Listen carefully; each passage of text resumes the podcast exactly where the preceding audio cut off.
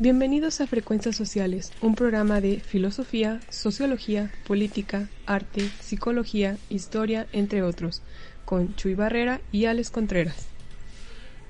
¿Qué tal amigos de Frecuencias Sociales? Sean bienvenidos a una nueva emisión de este subprograma. Quien les habla y les saluda, Chuy Barrera. A mi lado, como siempre, mi hermano, el señor Alex Contreras. Hola auditorio, hola Chuy. ¿Cómo estás, Alex? Muy bien, Chuy, ¿y tú? También bien, gracias. Me parece perfecto. ¿Qué Chuy. tenemos para hoy, Alex? A ver, platícanos. Hoy, Chuy, hablaremos de la psicología, sus ramas y sus objetivos, un poquito de todo en general de la psicología, pero para eso no estamos solos, Chuy. No, tenemos una invitada, tenemos eh, el día de hoy a la licenciada Esther Ruiz. Hola, buenas noches, ¿cómo están, chicos? Muy bien. gracias. Gracias por estar aquí con nosotros. ¿Tú qué tal? No, ¿Cómo estás? Gracias a ustedes, estoy muy contenta de, de poder tener este espacio con ustedes y pues compartirles, pues ahora sí que mis conocimientos. Pues muchas gracias por estar aquí y ojalá y también a todos los que nos estén escuchando les guste y también que nos puedan preguntar a través de, de redes sociales todas las, las dudas que tienen acerca de la psicología. Pues como ves si comenzamos Alex, si nos metemos de lleno ya ya al programa. Me parece perfecto, Chuy. Esther, platícanos, ¿qué es la psicología? ¿Para qué sirve? Una pequeña introducción de esto. Bueno, pues primero que nada, eh, como tú dices, ¿no? Yo creo que valdría la pena eh, definir qué es la psicología. Es el análisis y la comprensión de la conducta humana y los procesos mentales. Eh, es decir, eh, procesos sensitivos, la motivación, todo esto que pasa en nuestra mente. Todo eso es lo que engloba la, la psicología realmente. Y pues tenemos unas, unas ramas. Bueno, hoy en día según yo ya son más, ¿verdad? Pero vamos a hablar como un poquito de las, de las ramas básicas. Entonces, ¿qué, ¿qué te parece si nos platicas un poquito de la psicología clínica? Eh, pues sí, es cierto, como tú dices, eh, ya ahora en día tenemos infinidad de ramas. Eh, la verdad es que es, es sorprendente eh, la cantidad de ramas en las que podemos hablar de psicología. Pero bueno, eh, básicamente la psicología clínica es esta rama que se encarga de evaluar precisamente procesos mentales, pero ya hablando de, de esta parte en la que tan bien o qué tan mal estás, o bueno, más bien si lo ponemos eh, como socialmente lo decimos, eh, qué tan normal o qué tan anormal estamos. También es, es esta parte en la que se encarga de dar un acompañamiento terapéutico. O sea, es de las veces que vas y te sientas con el psicólogo y le empiezas a hablar de tus, de tus problemas o algo así. Sí y no. A ver, platícanos, Sí ¿por qué no. sí no? A ver. Porque, bueno, el psicólogo clínico no solo te da un acompañamiento terapéutico, sino que también realiza evaluaciones clínicas. ¿Qué es esto? Eh, a lo mejor tú tienes alguna necesidad en especial, no sé, podemos decir que te sientes triste, pero no sabes por qué estás triste. Entonces, el- la labor del psicólogo en este momento es evaluar todos los aspectos de tu vida para poder saber qué te está pasando y cómo apoyarte. Posteriormente ya tendríamos este acompañamiento que sería la terapia. O sea, ya después de darte un diagnóstico, por así decirlo, de Ajá, saber por sí. qué te sientes triste en este, en este ejemplo. Sí, en, este ejemplo sí, sería, sería la labor, eh, pues primero que nada evaluar, después el diagnóstico y después eh, el trabajo de terapia. Ok, y la terapia más o menos, ¿cuánto dura usted? Mira, es una pregunta muy difícil eh, porque la verdad es dependiendo de cada caso a contra qué nos estemos enfrentando. Porque si bien hay personas que a lo mejor acuden a terapia porque sienten que algo en su vida no está funcionando, que se vuelven personas eh, no funcionales, que no pueden hacer su día a día, hay personas que acuden al psicólogo porque quieren aprender algo más. A lo mejor están muy bien en los aspectos de su vida, pero piensan en, no sé, quiero aprender eh, un poco más sobre mis emociones o quiero conocerme más o quisiera aumentar más mi autoestima Y todo esto no precisamente nos, nos dice que estemos mal o que haya algo que trabajar, ¿no? Más bien es como aprender una nueva herramienta. Es como cuando dices, tengo algo pero no sé qué, que te sientes, digamos, quizás entre vacío, entre acongojado, pero eres feliz o te sientes pleno, pero sabes que falta algo, ¿no? Sí, sí, ahí, ahí habría precisamente la labor que les comentaba, ¿no? El, el buscar, el explorar qué está pasando contigo, eh, pues en este aspecto. Em, también una de, una de las cosas que, que a veces pensamos es que todo, todo funge como dentro de nosotros. Y realmente eh, el psicólogo tiene que pues este, explorar todos nuestros contextos de, de nuestra vida diaria. Muy bien, Esther. ¿Qué te parece si vamos ahora con la psicología social? Bueno, la psicología social es la que se encarga de analizar los procesos que influencian el modo en que funciona precisamente la sociedad. De ahí viene el nombre.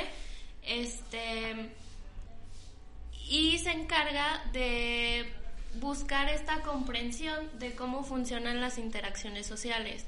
Es algo, pues sí, algo complejo, porque a lo mejor podríamos llegar a confundirlo con lo que es la, la sociología, pero sí es muy distinto. Es más bien como una especie de cómo encajas en la sociedad o algo así por el estilo. Sí, eh, porque precisamente eh, busca eh, analizar cómo el individuo puede, puede influenciar a, a, su entorno o su entorno cómo puede influenciar al individuo. Entonces, sí tiene que ver este, cómo funciona, cómo se mueve, cómo interactúan estas dos partes y cómo se influencia la una a la otra. A ver, ¿nos puedes platicar un ejemplo de esto? Bueno, um, un caso muy, muy escuchado, ¿no? El caso de Charles Manson. Eh, creo que la mayoría de, de, las personas conocemos esto, ¿no? Cómo un individuo puede mover a tantas personas para hacer lo que él quiere que hagamos. Bueno, lo que él quiso que se hiciera, ¿no?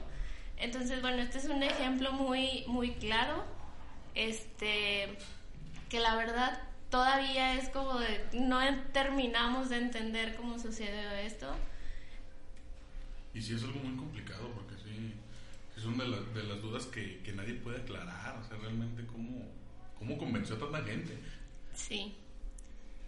Y bueno, ya este, pasándonos un poquito más como a nuestro contexto, eh, otro caso u otro ejemplo que podríamos ver en la psicología social, eh, estos grupos indígenas, eh, que también la psicología social se encarga de ellos, de ver cómo fungen en nuestra sociedad, cómo se comportan y a la vez eh, pues nuestra cultura um, que está un poquito más, uh, ¿cómo decirlo? pues es muy diferente pues a, a, la cultura que tienen los indígenas.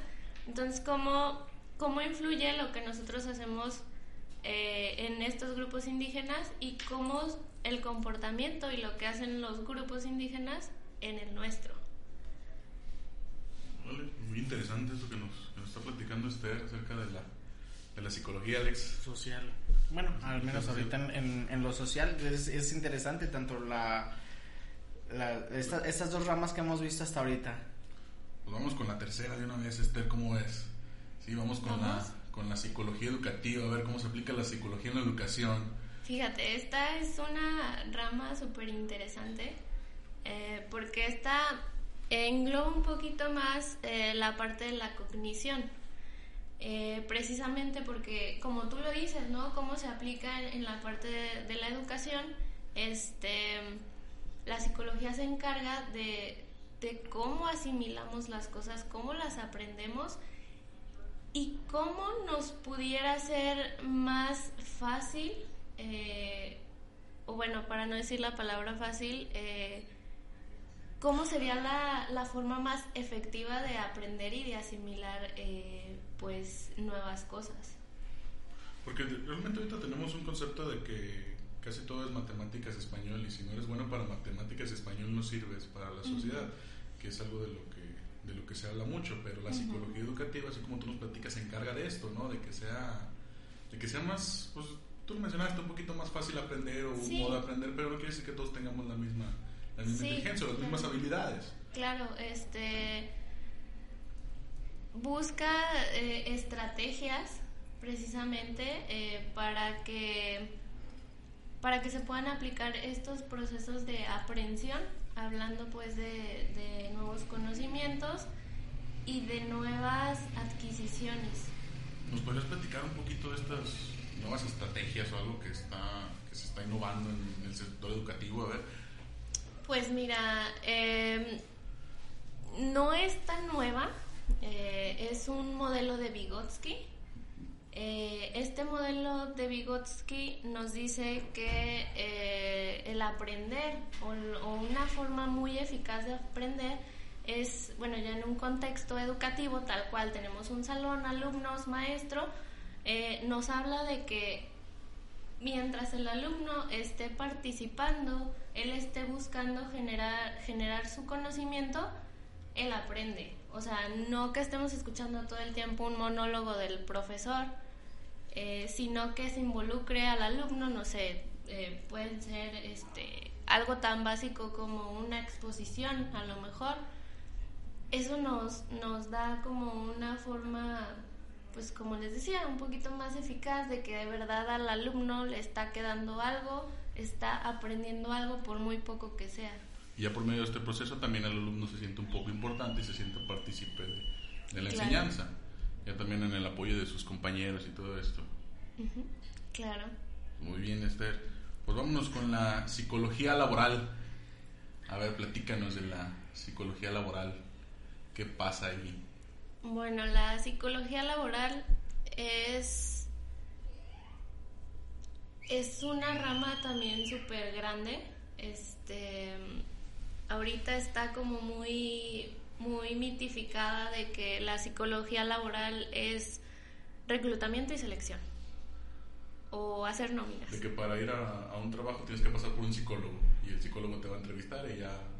Y que sí es cierto, que sí es cierto, pero no queda nada más ahí. O sea, precisamente el psicólogo tiene su función de analizar cómo el individuo funge precisamente en este contexto. O sea, desde cómo vas a aprender lo que tienes que hacer en tu trabajo, eh, ya como tú lo comentabas, de que tienes, sí tienes que, presentarte ante un psicólogo para ver si calificas a cierto perfil que también ya fue evaluado anteriormente, fue analizado porque a lo mejor una persona no me puede funcionar para cierto trabajo, pero a lo mejor para otro funciona en otro trabajo, sí. Em, también el psicólogo se puede encargar de, de valorar o de evaluar las relaciones que pasan dentro del trabajo. O sea, hablando relaciones laborales, ¿no? Tú cómo te llevas con tu jefe, tu jefe cómo te trata, y se busca... aquí eh, siempre en México es bien, ¿verdad? Tu jefe te trata bien, no hay... Siempre, siempre, siempre. No, no, sé por qué mencionas esos casos, pero... no, pero sí, ¿no? Y ahí también tendría un, este, un trabajo muy importante el psicólogo, que cuál sería? Tratar de hacer que esta relación de verdad sea buena y, y funja como lo que es, que, que el empleado se sienta pues bien en su trabajo, que se sienta bien dentro de su clima laboral. Sí, porque realmente sí vuelves a los empleados más, más productivos, o sea, si están bien, la, la, empresa sigue para arriba, mientras no estén bien, pues... Y es lo que interesa, ¿no? Sí, porque muchas veces pues hay, hay trabajadores que bajan su ritmo de trabajo o en cambio hay quienes quizás por el mismo estrés empiezan a trabajar más y más y más y a final de cuentas pues es un cambio de, de, su ritmo de vida, ¿no? Y es lo que busca esta rama de la psicología, analizar el por qué, ¿no? Fíjate que está muy de moda esto del, estrés laboral, ¿verdad? Sí. Pues yo creo que todas las empresas cerrarían ya. Digo que casi no pasa aquí en México, pues, pero, pero hay uno que otro caso, ¿verdad? De empresas que tienen, que tienen estrés laboral y trabajo bajo presión y todas esas cosas. con 20 años de experiencia. Ay, ya me pues bueno, Esther, vamos a platicar un poquito de la psicología especial. A ver qué es esto. Bueno, la educación especial, que sería la, la rama por la que me preguntabas, este precisamente seguimos hablando de educación, nada más que esta rama surge de la necesidad de una pedagogía especial, tal cual como su nombre lo dice. Este, seguimos eh, buscando o seguimos teniendo la tarea de la enseñanza de las personas con la diferencia de que estas personas o los niños a los que estamos enseñando tienen necesidades especiales. Ahorita en nuestra actualidad es, es como muy conocido que a los niños los etiquetan de tiene TDA, tiene déficit de atención. Ahí es donde entraría la psicología de educación especial. Eh, se buscaría la forma de intervenir y buscar la mejor estrategia de que este niño con TDA pueda aprender lo que tiene que aprender a su edad o lleve los procesos que tiene que tener a su edad. Por ejemplo, esta, esta psicología especial que nos, que nos mencionabas, también se puede aplicar, que son, son casos también muy populares como en los niños que, presentan problemas de conducta y todo eso. Sí, sí. Eh, por lo general, eh, no solo son procesos eh, cognitivos los que atiende la educación especial, sino también, como tú dices, estos, estos trastornos que, que conllevan a la conducta. Si bien sí se tiene que llevar un acompañamiento con un psicólogo clínico, claro está, pero también un especialista en, estos procesos de enseñanza nos va a apoyar mucho por esta parte que, que te menciono, eh, la cuestión de los conocimientos y procesos mentales que ya tiene que tener a lo mejor un niño de, de su edad. Porque hasta va de la mano hoy en día, ¿no? Que, que, el niño vaya a la escuela y que ya depende del turno matutino o vespertino, pero en turno contrario a donde está estudiando vaya el psicólogo, ¿no? Sí, sí, es, es casi pues de cajón. Eh, no quiero generalizar, pero eh, por lo regular ah, existen ciertas necesidades que tienen los niños o los chicos que muchas veces a lo mejor en casa no nos damos cuenta. ¿Y que tenemos más a la mano? Pues, o el, lugar en el que pasan más tiempo los chicos, pues es la escuela. Entonces, eh, un psicólogo nos va a ayudar a ver qué necesidades tiene el chico en, en el área académica, en el área escolar, y nos va a ayudar a mejorar eh, pues estas, estas partes. Pero, como dices, eso va muy complementado con, con la psicología eh, eh, educacional y también los maestros son los que deben de influir mucho, ¿no? O sea, porque hay muchos niños, mi caso era así, pues de que a mí me, me, me ficharon con, con, con esa conducta mala y el psicólogo lo, lo, dijo, o sea, no eres tú el problema, es el maestro que no sabe enseñar, el maestro es el que tiene problemas porque fue un, un grupo de niños que era de, no, es que no puedo con ellos. Y en realidad el maestro estaba mal porque no tenía ni siquiera paciencia para, para educar y era muy monótono en, en, su enseñanza, pues. Sí, claro, sí, e, es un, es un todo, ahora sí, como tú lo dices, va de la mano. Eh, y no solo se educan a los chicos, sino también a los profesores.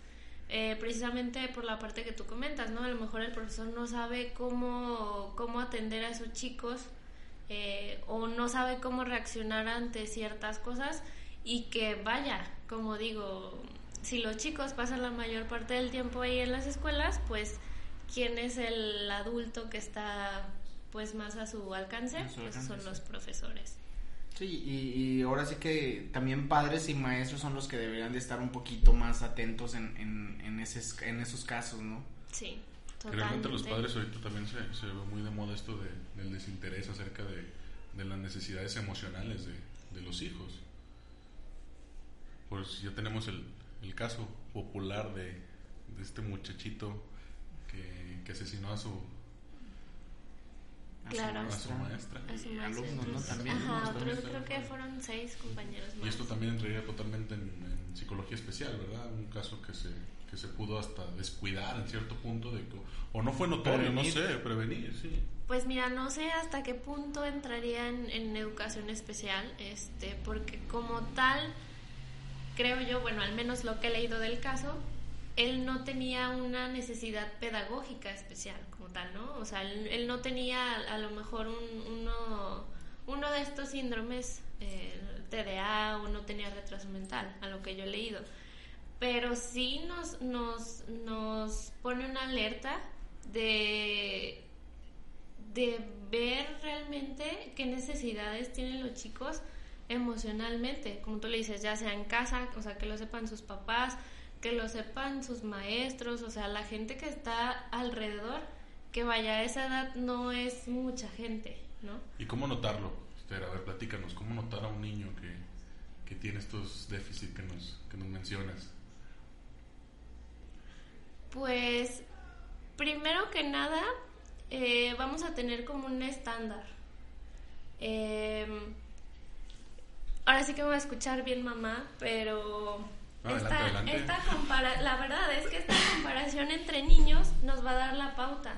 Si Miguelito a los tres años ya podía articular algunas palabras, ya podía caminar, ya casi corría y Ángel no puede ni siquiera gatear o no puede decir ni una palabra a sus tres años, eso nos va a alertar de que algo está pasando y que es necesario consultar a un profesional porque algo no está bien. O sea, no quiero decir que algo no esté bien eh, dentro del niño, pero a lo mejor algo nos está haciendo falta. A lo mejor estimulación, a lo mejor tiempo, a lo mejor atención. Que, bueno, los niños siempre van a necesitar que un adulto los estimule, precisamente, porque es en la etapa en la que más aprenden y en la que más arraigan sus conocimientos y creencias. Muy bien, Sí, entonces y por- como todos, o sea, todos somos diferentes, cada uno aprende diferente, pero hay a quienes le tienes que poner más atención y a quien le tienes que poner menos. Bueno, Sí. no poner menos atención, pero puede ser más a la ligera. Y hay con, bueno, digamos, en una familia, un hijo aprende demasiado rápido y no está 100% con él. Y tienes otro que, pues, no hace las tareas, o es rebelde, o quiere, prefiere estar dormido, o jugando. Pero pues ya ahí es un, un- una alerta. Una creo alerta Ajá, y, y que ahí podríamos descartar, ¿no? Bueno, es que a lo mejor no le gusta la escuela o a lo mejor no es tan bueno en lo que le están dejando en la escuela y por eso no, no le da por, por hacerlo o prefiere hacer otras cosas. O si bien, como ya decíamos, ¿no? Sería nuestra alerta para, pues, para descartar algo, pues, cognitivo, a lo mejor un retraso o X cosa. Sí, sí, sí, y ahí también entra el de que no a todos nos gustan las mismas materias y hay, hay quienes quizás prefieren el deporte que estar estudiando historia o matemáticas y hay quienes Es sí, cierto, ¿sabes qué? O sea, yo, yo prefiero música. O sea, yo Sí. creo que las escuelas tendrían que tener eh, ese tipo de, de variantes de, eh, al menos sí te dan educación física, pero muy a la ligera. Y no hay así como equipos de cualquier deporte o de música o de artes y nada más te, te enfocan en, en puro matemáticas, español, ciencias Sí, no te, no naturales. te brindan un, un panorama más amplio de, Exactamente. de Sí, bueno, es que aparte estaríamos hablando de educación básica, Sí. básica y tendríamos que meternos en el modelo educativo de México que, pues bueno, De esas escuelas de tiempo completo donde puedan hacer al- alguna otra actividad o en casa, pero es muy difícil en, en estos tiempos el tenerlos en, en algún equipo de fútbol, en una escuela de música, en una escuela de artes, más la escuela y ya si son tres hijos en, en la familia, imagínate. Sí, ya sería muy, muy complicado todo este tipo de, de Pero son las alertas Sí, que, son que las nos que- arroja. que también hay que, como, como padres, ahorita que decía Esther, me va a salir mi lado mamá, pero hay que estar muy, muy precavidos de estos, de estos detalles que nos presentan los, los muchachos. Los niños, y, y ahora, o como dices, después de este caso, Este, ahora yo he visto muchas campañas de escucha a tu hijo, ve lo que hace en su cuarto, ve o analiza su cuarto, su mochila, sus amigos, sus sentimientos, porque muy pocas veces se habla de sentimientos con, con, otra persona y más a una edad corta. Claro, porque tú podrás revisar su mochila, pero tu mochila, su mochila no te va a decir nada realmente. Eh, yo creo que aquí valdría la pena de verdad eh, acercarse emocionalmente, como tú lo dices, o sea, quitarnos esos tapujos de hablar de sentimientos y pues acercarte, sobre todo con tus hijos, que se supone que pues es un ser especial, ¿no? Entonces, pues ¿por qué no, por qué no quitarnos estos, estos miedos de abrirnos eh, totalmente en lo emocional? Porque pues, como les decía, ¿no? El revisar las cosas, bueno, al menos en mi perspectiva, no dice mucho, la verdad. No, porque se pueden ocultar, o sea, un arma, si vas a hacer algo, lo vas a hacer y puedes conseguirla en cualquier lado, lamentablemente. Y sin que nadie se dé cuenta. Sí, exactamente, o sea, como, como este caso, volvemos a lo mismo, o sea, como un niño de 12, 13 años tuvo la facilidad de, de tener dos armas a su alcance.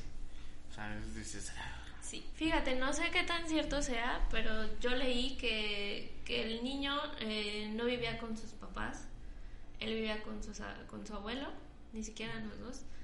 Y el abuelo, no, no recuerdo qué, función tenía o qué, qué profesionalidad tenía, pero el punto es que él tenía armas.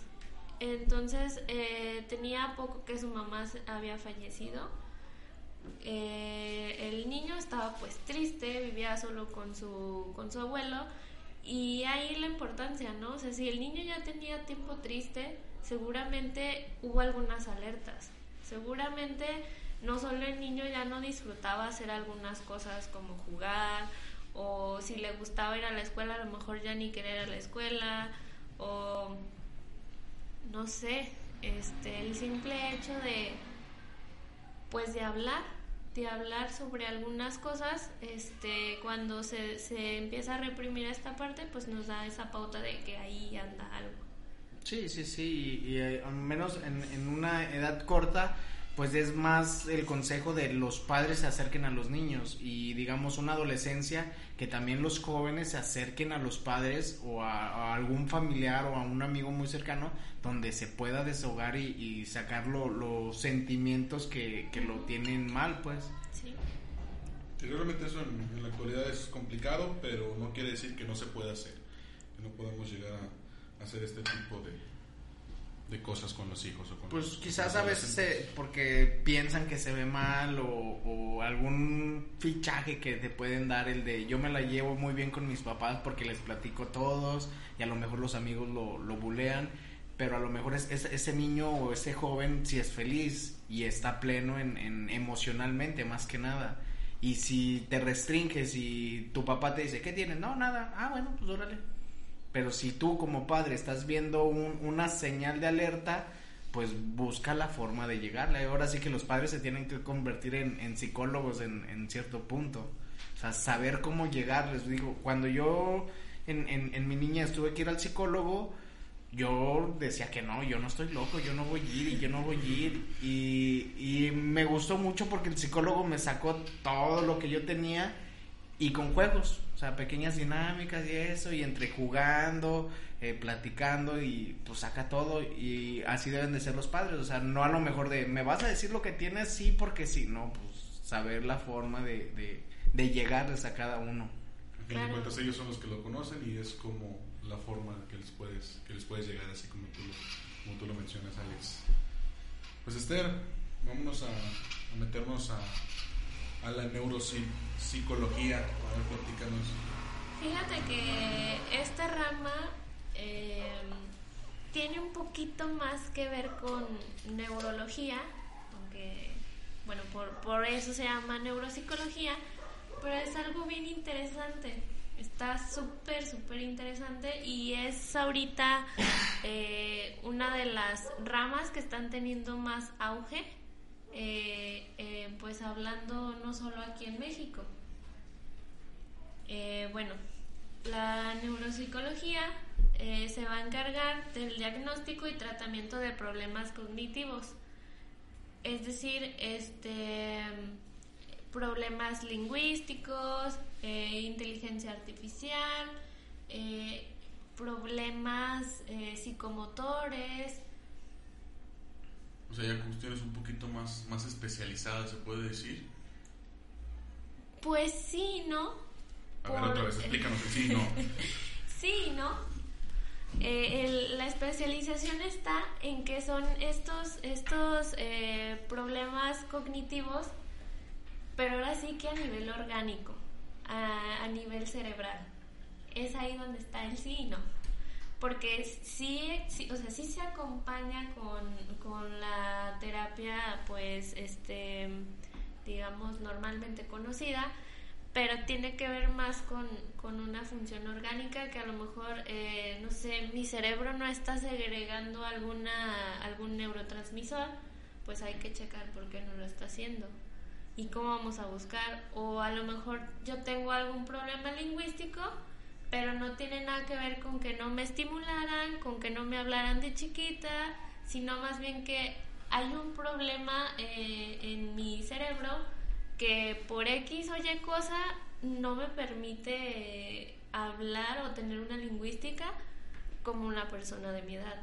Digamos, en resumen, al menos lo que yo entendí, esta rama es qué es lo que lo ocasiona, no cómo tratarlo, sino qué es el, el punto que está ocasionando ese déficit de atención, esa conducta, eh, ese quizás trastorno que, que está... Eh, siendo catalogado, ¿no? O sea, es, ¿qué es lo que está ocasionando sí. eso? Eh, también tiene su, su, propio tratamiento, este, porque como les comentaba, si bien es, algo más que es algo orgánico, no tanto emocional, eh, también se tiene que buscar un, tratamiento, aunque sea algo orgánico.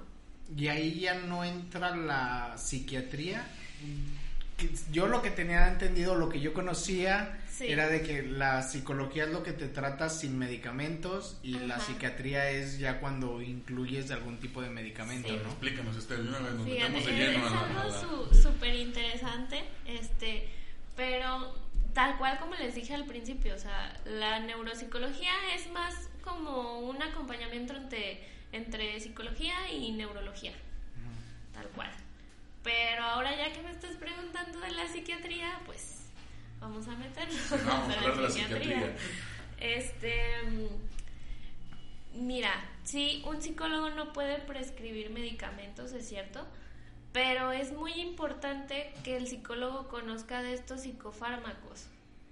¿Por qué? Porque nos podemos encontrar a lo mejor con algún paciente o, algún este chico, eh, por la rama que tú la quieras poner, que a lo mejor esté tomando estos medicamentos y es importante que nosotros conozcamos cómo funcionan, qué efectos secundarios pueden tener precisamente por esto, porque a lo mejor yo en clases eh, el niño se me está durmiendo y yo lo tacho de flojo. Lo tacho de es que no duerme, es que viene a mi clase todo desvelado, cuando a lo mejor el niño tiene un problema, le están dando un medicamento que es de su efecto. Lo aletarga, lo pone a dormir y por eso es importante que se conozcan eh, pues estos psicofármacos. y la mayoría de los, si no el 80% de los fármacos que receta algún psicólogo son fuertes, o sea, no es algo ligero, no es un paracetamol, o sea, que sí o le baja, digamos, la energía y hay veces que los tiene que tomar, no sé, cada 12 horas, entonces se lo toma y a lo mejor el efecto secundario este más rápido es de que le va a dar sueño. Sí, Solo pues, ojo ahí, como les decía, ¿no? Un psicólogo no puede prescribir fármacos. Eh, tiene que ser un psiquiatra y, precisamente hace poco yo platicaba con Chuy de esto. Eh, es algo bien curioso porque a veces tendemos como a confundir un psicólogo y un psiquiatra. Y no, la, la verdad es que son formaciones académicas súper diferentes. Eh, por lo menos aquí en México y según yo, parte de América, para poder tener un título de psiquiatría y poder prescribir medicamentos, hay que ser médico primero.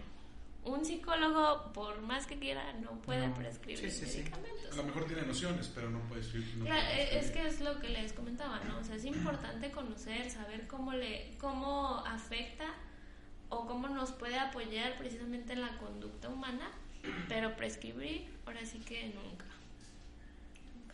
Muy bien.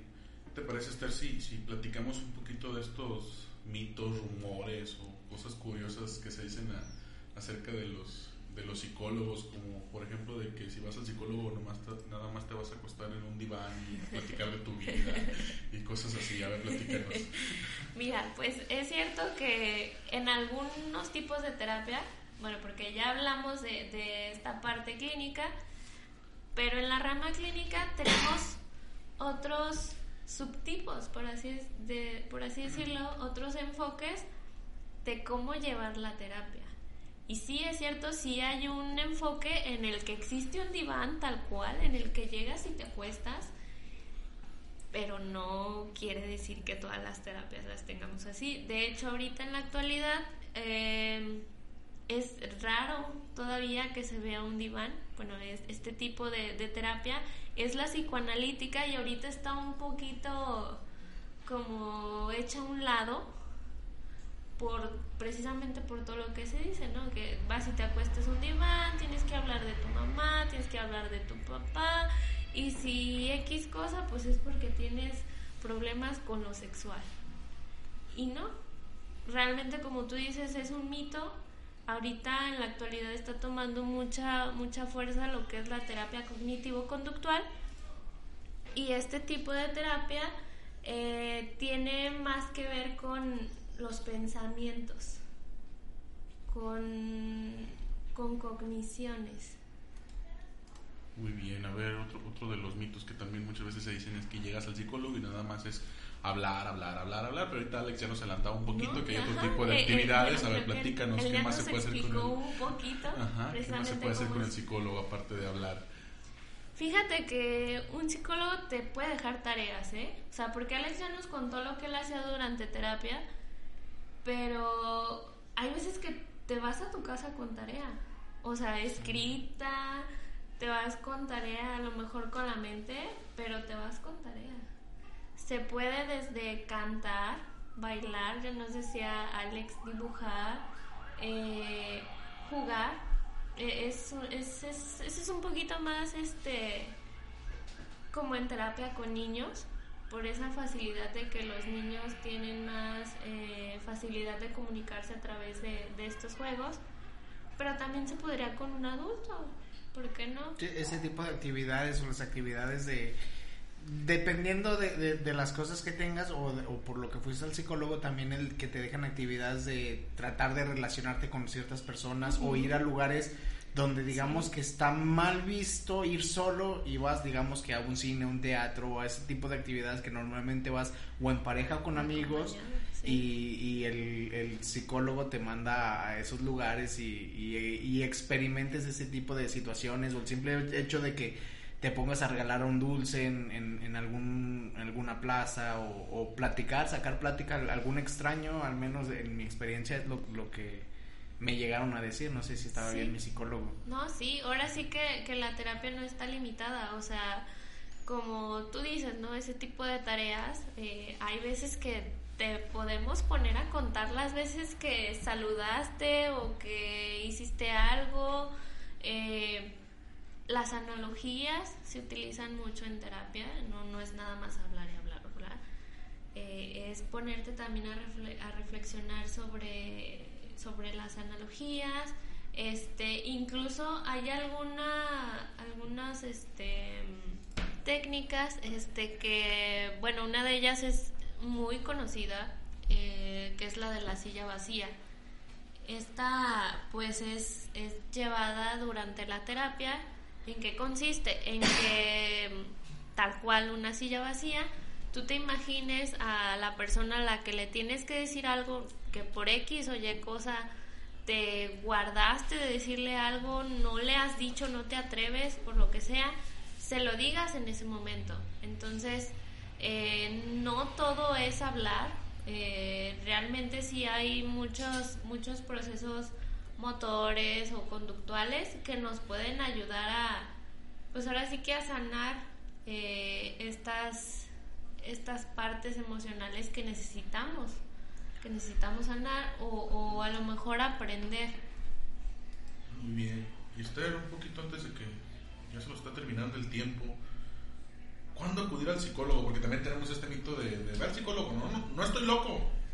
Sí, no necesariamente tienes que estar loco para, o así como se dice, pues, este, estar loco para ir al psicólogo. ¿Cuándo acudir al psicólogo? Claro. Este, mira, pues, como les decía hace rato, no necesariamente se necesita ir al psicólogo cuando sintamos que algo no está bien con nuestras vidas.